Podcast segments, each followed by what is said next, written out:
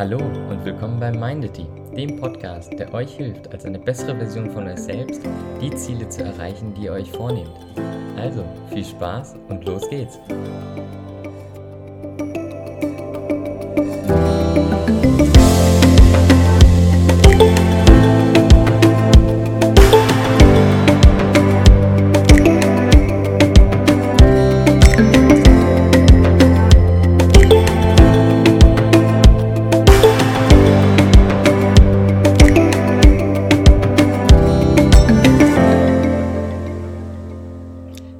Schön, dass du da bist bei der zweiten Folge rund um das Thema Ressourcen, die wir als Menschen von Anfang an haben. Heute möchte ich dir den richtigen Umgang mit diesen Ressourcen beibringen oder dir den richtigen Umgang mit diesen Ressourcen erklären. Fangen wir bei der viertwertvollsten Ressource an, die, die von uns Menschen geschaffen ist. Wenn du dich erinnerst, das ist nämlich das Geld. Wie geht man damit richtig um, beziehungsweise wie schafft man es, sich überhaupt diese Ressource anzueignen?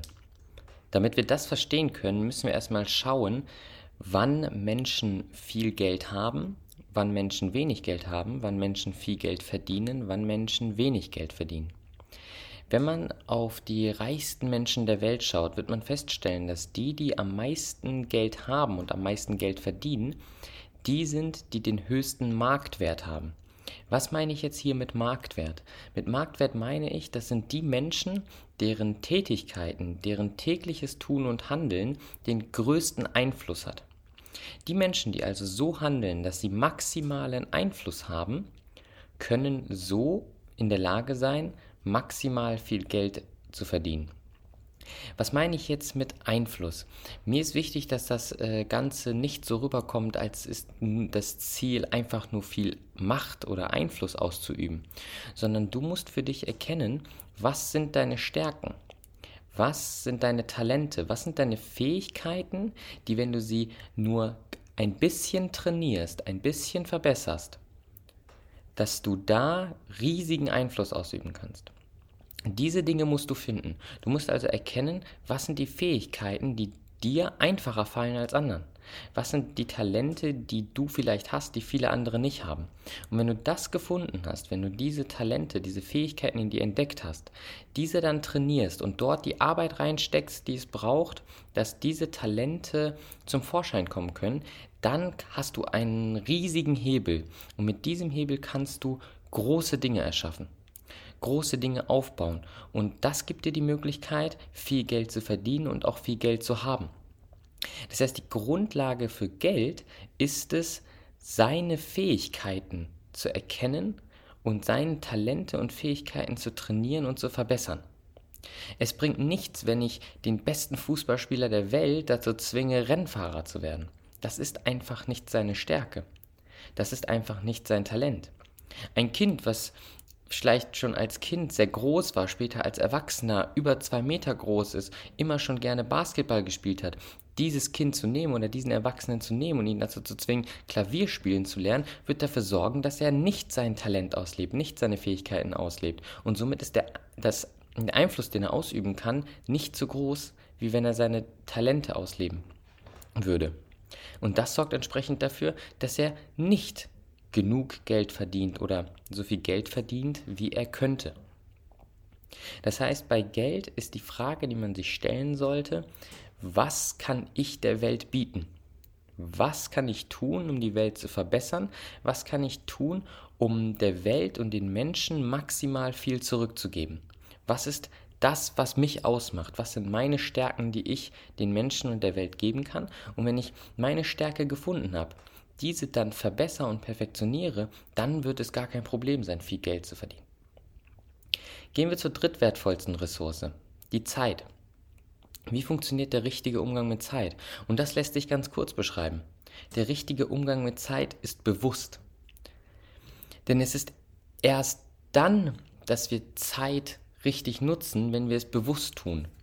Oftmals vergeht nämlich die Zeit unbewusst und wir entscheiden nicht bewusst darüber, was wir mit ihr anfangen.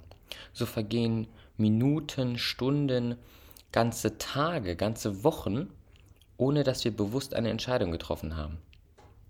Wir leben nicht unbedingt. Wir sind Zuschauer unseres eigenen Lebens. Wir schauen sozusagen zu, wie das Leben vergeht und was da so passiert, was da eben nicht passiert, anstatt uns bewusst zu entscheiden. Das heißt nicht, dass jede Sekunde produktiv genutzt werden muss. Das heißt nicht, dass ich jede Sekunde arbeiten sollte. Das heißt nur, wenn ich arbeite, sollte ich es bewusst tun. Wenn ich entspanne, sollte ich es bewusst tun. Das ist die Grundlage dafür, die Ressource Zeit zu perfektionieren, einfach bewusst Entscheidungen zu treffen. Da kannst du für dich mal mitnehmen, einfach eine Kalender-App downloaden und deinen Kalender mal pflegen. Trag deine Termine ein, trag deine Aufgaben ein, trag deine Verpflichtungen ein und schau, was da für Lücken sind. Erkenne, dass zwischen deinen Terminen Lücken sein werden. Und in mancher Lücke, in manche Lücke, weißt du, was passiert ist. Da weißt du, du hast da gegessen, du hast dich da fertig gemacht, du hast geduscht, etc. Aber es werden Lücken da sein, wo du nicht weißt, was du getan hast. Diese Lücken sind leer und du weißt nicht, was du in diesen Stunden, in diesen Minuten, von mir aus sogar in diesen ganzen Tagen gemacht hast. Das ist unbewusste Zeit. Das ist Zeit, die vergangen ist ohne dass sie für irgendwas genutzt wurde. Du hättest in diesen Stunden produktiv sein können, du hättest aber auch produktiv entspannen können. Stattdessen sind sie einfach vergangen und du wusstest nicht wohin. Der richtige Umgang mit der Ressource Zeit ist der bewusste Umgang mit der Ressource Zeit.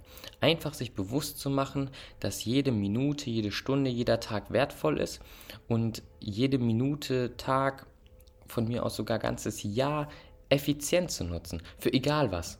Auch wenn es einfach nur Entspannung ist. Kommen wir zur zweitwertvollsten Ressource, Freiheit. Wie ich bereits das letzte Mal erklärt habe, meint Freiheit nicht die Freiheit, sich tolle Autos zu kaufen, äh, toll zu verreisen, einfach viel Geld auszugeben oder die Freiheit zu ha haben, das zu tun, was man will, sondern mit Freiheit meine ich die Freiheit des Geistes, die Freiheit des Kopfes, auf das, was in unserem Umfeld passiert, so zu reagieren, wie wir wollen. Und äh, klar, es gibt Sachen, die passieren im Leben und die sind traumatischer als andere Sachen.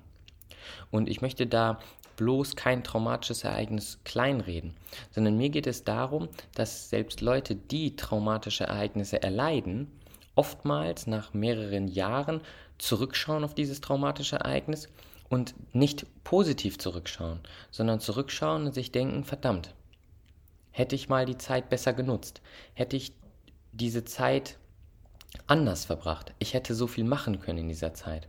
Oftmals, wenn man viele Jahre verbringt, ähm, wo man ein traumatisches Ereignis verarbeitet, schaut man auf diese Zeit zurück und bereut es.